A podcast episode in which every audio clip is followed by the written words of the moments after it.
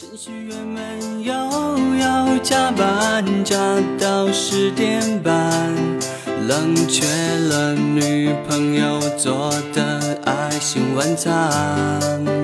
哦哦哦啊哦，回家路上微一零二四是二的十次方，二进制计数的基本计量单位之一。程序员就像是一个个的一零二四，以最低调、踏实、核心的功能模块建起这个科技世界。从二零一五年起呀、每年的十月二十四日就被定为了程序员节。昨天的程序员节，不知道平时零零七工作制的程序员们有没有休息？唉，他们比一般九九六的打工人更悲催，每天要面对电脑十几个小时，长期坐着盯电脑，加上饮食不规律，经常吃外卖或者泡面，过了三十岁体型就开始变形，所以总有人说程序员里胖子多。知乎上对这个话题曾经有过一番热议，有的很客观地说，多数是不是胖子并不清楚，不过程序员加班是常态，经常熬夜，睡眠不足也不规律，平时没时间运动，确实容易引起肥胖。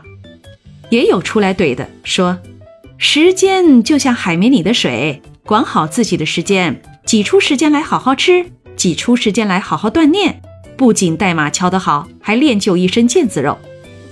所以呀、是不是程序员里的胖子，就看自己怎么对待自己了。今天我想给大家讲一个九零后程序员朋友的故事，看他如何通过健康饮食改变生活的故事。昨天一零二四，我这个程序员朋友啊，终于喜提休假一天。我们一起吃晚饭的时候，他给我讲了近半年的一件事儿。因为长期的工作压力和不规律的作息，三十加的他不仅体型开始发胖，体能也严重滑坡。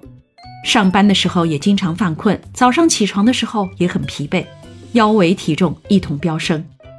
去年啊，他本来打算开始健身减肥，但冬天的一次意外，他骨折了。每天躺在床上看着打着石膏的左脚，别说减肥了，简单的运动在短时间内都是不可能的。他当时心灰意冷，但也无可奈何啊。每天躺在床上吃吃喝喝也不是办法，于是他下定决心，虽然不能减肥了，但绝对不让自己再胖了。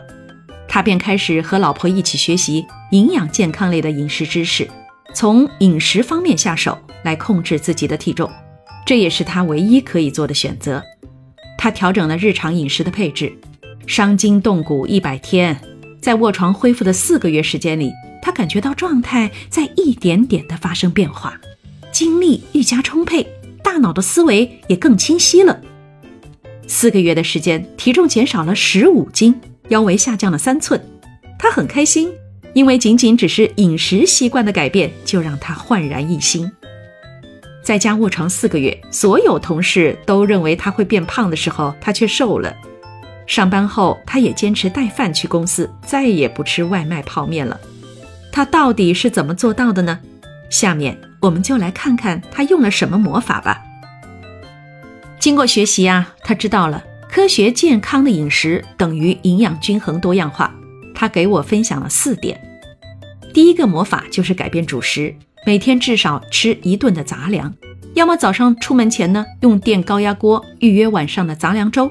要么就是提前做几天的杂粮米饭，分成几份儿冻起来，随吃随解冻，真聪明吧？他常备了黑米、燕麦米、小米、藜麦五谷米，有时候在米饭中加入红豆。这些杂粮好烹饪，比较适合生活节奏较快的家庭。这魔法二就是告别烟熏肉。他以前特别爱吃腊肉，爱吃辣的川菜，现在呢是经常吃白肉，清淡烹饪，少油少盐。刚改食谱的时候啊，很不适应，硬着头皮吃了一个多月的清蒸鱼、煎鸡胸肉。后来习惯了，也就不去想那些刺激性强的食物了。魔法三就是多吃蔬菜，每天吃一斤的蔬菜。很多人觉得一天一斤听起来好多啊，但吃下来其实很容易，也就是一把菠菜、一个西红柿的量，真的不算多。他说：“大家觉得很难吃到一斤，大概就是因为不爱吃菜的心理在作祟。”这魔法四就是水果要吃时令水果，除了可以为你提供每天必需的营养外，价格也公道。除了水果呢，每天他还吃二十克左右的坚果，原味坚果啊，或者核桃。听他兴奋地分享四招魔法，我感觉找到了知音。现在社会的生活节奏很快，我们的饮食多以白米精面为主，大部分的外卖都是通过大油多盐来刺激我们的味蕾，但这对身体的伤害真的很大。我身边就有年纪轻轻得糖尿病的例子。当我听到这个程序员朋友的故事的时候，就很想分享出来。忙真的不是借口，健康来自于平时的积累。早点开始注意饮食健康，是对自己身体的负责，对家人负责。今天这个故事，希望能给大家带来一些启发和帮助，也更坚定了我持续输出健康饮食观念的决心。如果您有关于健康饮食的个人心得，愿意分享交流，可以在评论区留言。您也可以联系我，我会将您的故事编辑成音频，让更多的朋友们听到。期待着与您互动，下期见。Give me your money, you asshole！